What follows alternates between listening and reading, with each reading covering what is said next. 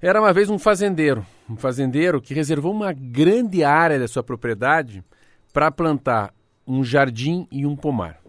Passaram-se dois, três anos, as plantas, as flores, os arbustos cresceram. Mas quando o fazendeiro foi caminhar pelo jardim e pelo pomar, notou que tudo lá estava muito fraco e morrendo. Por isso decidiu começar a conversar com as plantas.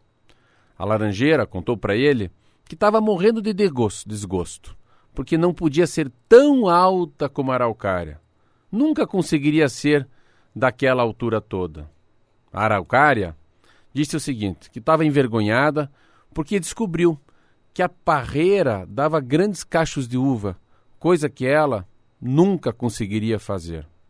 Só produzia pinhões que não eram nem doce nem salgado, que nem suculentos eram.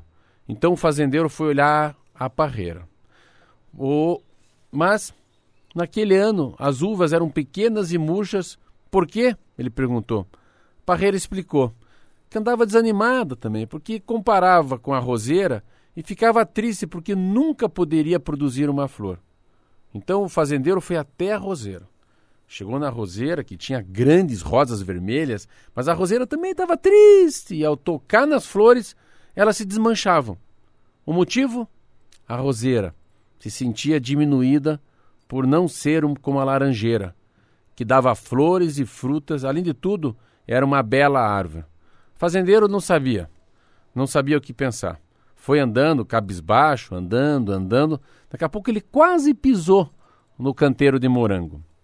Os pezinhos de morango tinham folhas verdes, escuras e brilhantes, e as frutinhas eram muito e, pare pareciam muito viscosas.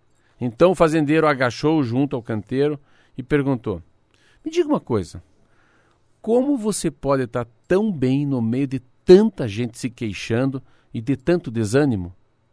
Não sei. Não sei, respondeu o pé de morango. Talvez Tal, talvez seja porque, quando tentei entender meu papel, deduzi que você me plantou porque queria morangos. Se quisesse laranjas ou rosas, era isso que você teria plantado. Naquele momento, eu disse para mim mesmo: tentarei ser o melhor morango possível, e assim eu sei o que fazer da minha vida, e estou ocupado e feliz assim. Esse é um conto, assim é comigo e é com você. Estamos aqui para contribuir com o mundo, com aquilo que somos e que podemos fazer. Só saberemos o que podemos dar de melhor se olharmos para nós mesmos, não para o que os outros fazem ou para o que os outros têm. Podemos desfrutar da vida e florescer como pessoas ou afundar nas comparações. Esse é um conto que se deve ser o que você é, cada um na sua posição, do seu jeito, né? Na, descobrindo a sua vocação, que é um vocário, que é um chamado de Deus. E é tão, é tão, é tão difícil encontrar o que gosta na vida, é tão difícil a gente ter esse encontro de alma e corpo. Por isso é a importância de amar o que faz, né? Procure, insista. Não, a vida é muito curta para ser pequeno. Não vale a pena acordar e passar o dia desanimado com o que você está fazendo.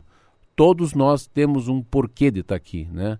Por que, que você está aqui? Qual que é a tua obra? Qual que é o teu propósito? Como é que você pode sair desse mundo um dia, mas ficar nas pessoas?